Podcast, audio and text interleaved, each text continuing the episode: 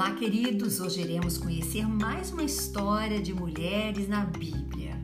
Sara, um exemplo que nos ensina a refletir sobre nossas imperfeições e fraquezas. Sim, nossas falhas podem ser transformadas por novos sentimentos e atitudes virtuosos, como o que vamos conhecer na história de hoje, que é assim. O Senhor disse a Abraão: Deixe tua terra, tua família e a casa do teu pai, e vai para a terra que eu te mostrar. Farei de ti uma grande nação. Eu te abençoarei e exaltarei o teu nome. Logo depois, Abraão tomou Sara, sua mulher, e Lot, filho do seu irmão, assim como todos os bens que possuíam e os escravos que tinham em Arã e partiram para a terra de Canaã. Sara abraçou a causa de Abrão e partiu com ele para Canaã, acompanhando para um país estrangeiro. Como ela encarou essa partida? Deixar sua família, seus pais, seu costume? Seu marido lhe diz ainda no caminho para dizerem que ela é a sua irmã, para ter uma vida guardada por causa dela, porque poderiam matá-lo. Os grandes da corte assim apresentaram Sara para o faraó como sua irmã, e por ser irmão de Abraão, tornou-se esposa do faraó.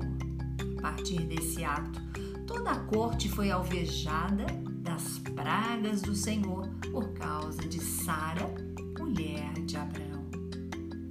Abraão constrangeu Sara a praticar novamente o mesmo ato diante do rei de Abameleque. Sara é a primeira mulher na Bíblia a pensar mais no outro do que nela própria. Sara não podia conceber, não podia ter filhos e ela permitiu que Abraão dormisse com sua escrava. E essa escrava deu um filho a Abraão. Só que Sara quis afastar este filho do Abraão com a escrava para bem longe, para bem longe. Então, essa história nos faz pensar. É uma mulher de enorme fé. Tem uma enorme devoção a Deus, a sua família, mas também uma mulher com características que se igualam a nós. Mulheres, homens deste tempo. Apesar da tua fé, Sara teve suas fraquezas, assim como nós também temos. Quantas de nós deixam sua família, sua terra, amigos, trabalho? Muitos de nós têm esta coragem. Perseguir uma nova vida sair completamente da zona de conforto e aconchego da cultura onde nascemos. E quais foram as outras fraquezas de Sara?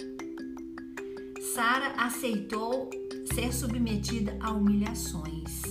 Quantos de nós hoje se submetem a humilhações diversas? Quando mentiu para o Faraó, foi outra fraqueza que ela aceitou dizer que era irmã de Abraão. Quantas mulheres hoje, homens, mentem por medo para sentir conforto em variadas situações que poderia tirar a tranquilidade? Quantos? Quando foi injusta com Agar, sua escrava, que teve o primogênito de Abraão? Ela sugeriu que Abraão expulsasse o filho para viver bem longe dela, de Abraão e de Isaac, quando seu filho já havia nascido. Quantas pessoas afastam os filhos do marido, da esposa, que não sejam filhos dela própria? Quantos? Quando sentia vergonha por ser infértil, por não poder ter filhos, ela se sentia cobrada, ridicularizada. Quantas pessoas se sentem assim por serem inférteis, por terem infertilidade? São cobrados pelo marido, pela esposa, pelas pessoas da família, por amigos que questionam se já têm filhos, porque não são capazes de reproduzir, perpetuar a linhagem da família. Muitos passam por situações assim.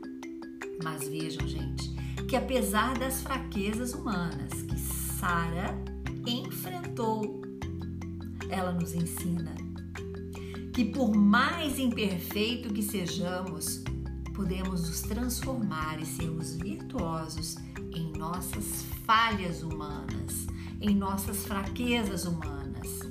Não importa o que fizemos antes, quais foram essas imperfeições.